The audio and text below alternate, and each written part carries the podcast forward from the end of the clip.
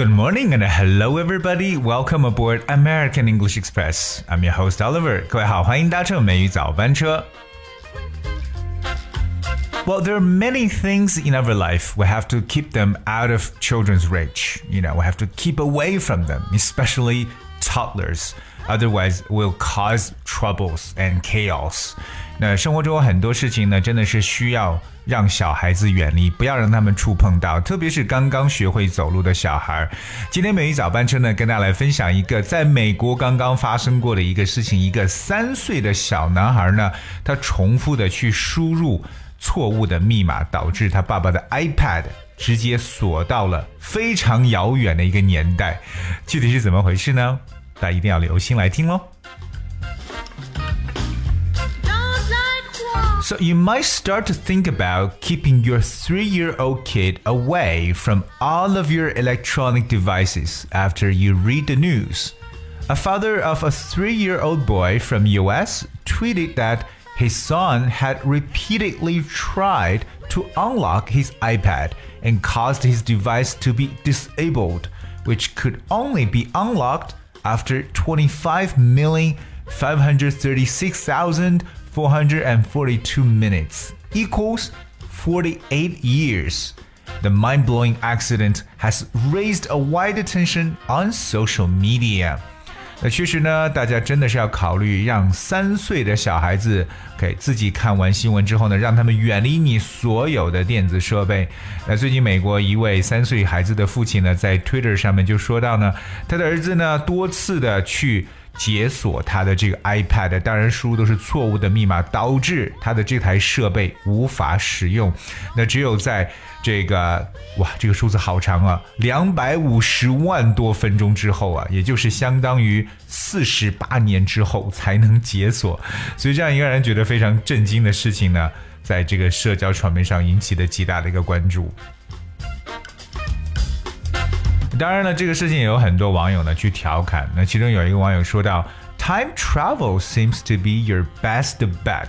什么意思呢？就是说穿越时空啊，可能是你最好的解决方法。你想想，要解台解锁一台 iPad 要等四十八年，What's gonna happen in forty years？所以啊，真的是提醒我们各位家长啊，一定要把很多东西啊，you have to keep them away。 from children. OK，那我们知道这个短语 keep someone away from 就表示使某人远离什么的一层意思。OK，keep、okay? something or keep someone away from。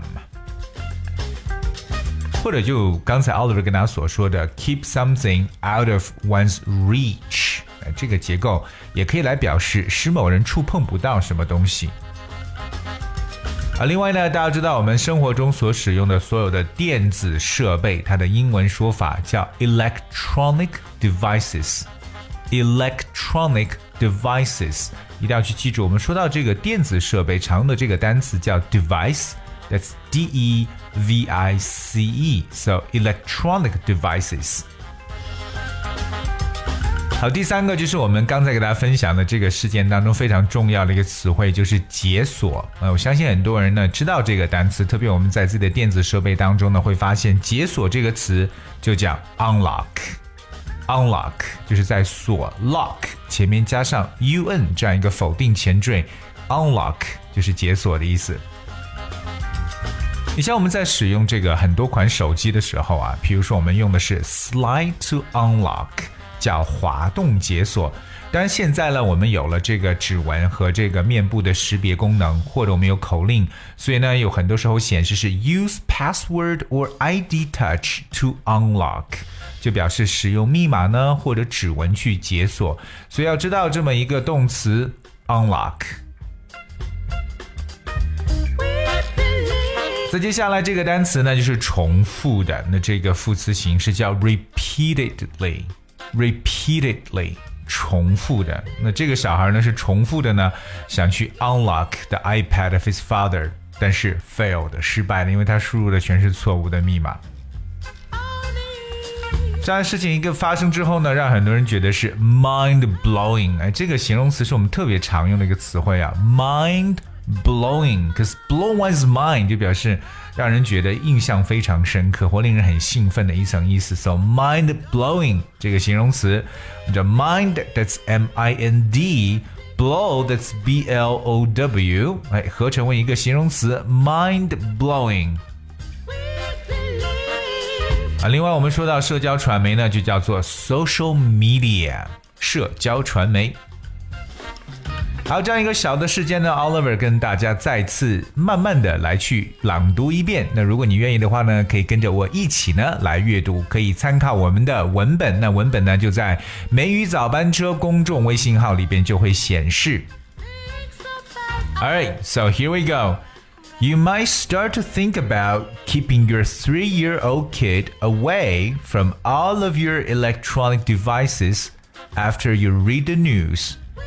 A father of a three-year-old boy from US tweeted that his son had repeatedly tried to unlock his iPad and caused his device to be disabled, which could only be unlocked after 25,536,442 minutes, equals to 48 years The mind blowing accident has raised a wide attention on social media.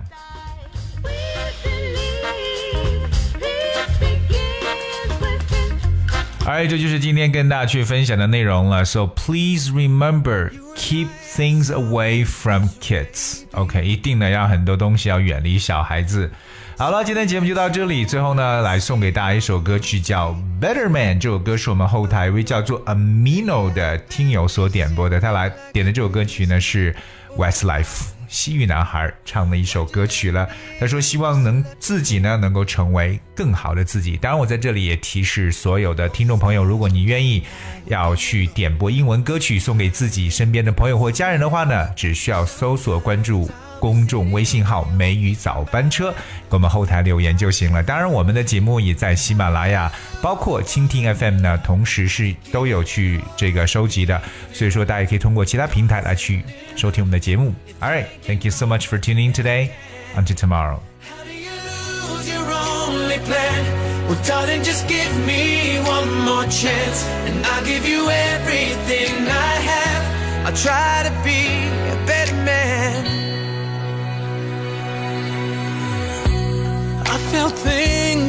We were naked.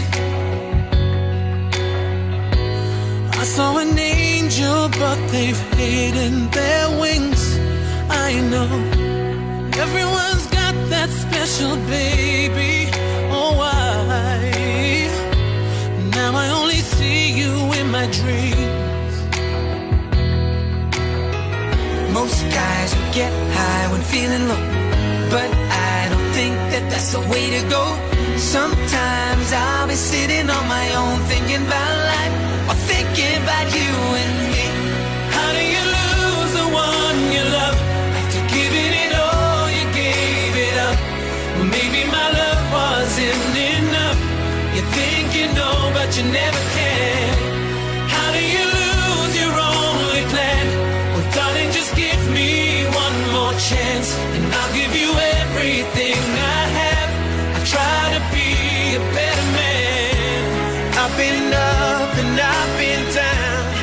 That just what love's about? You took the words right out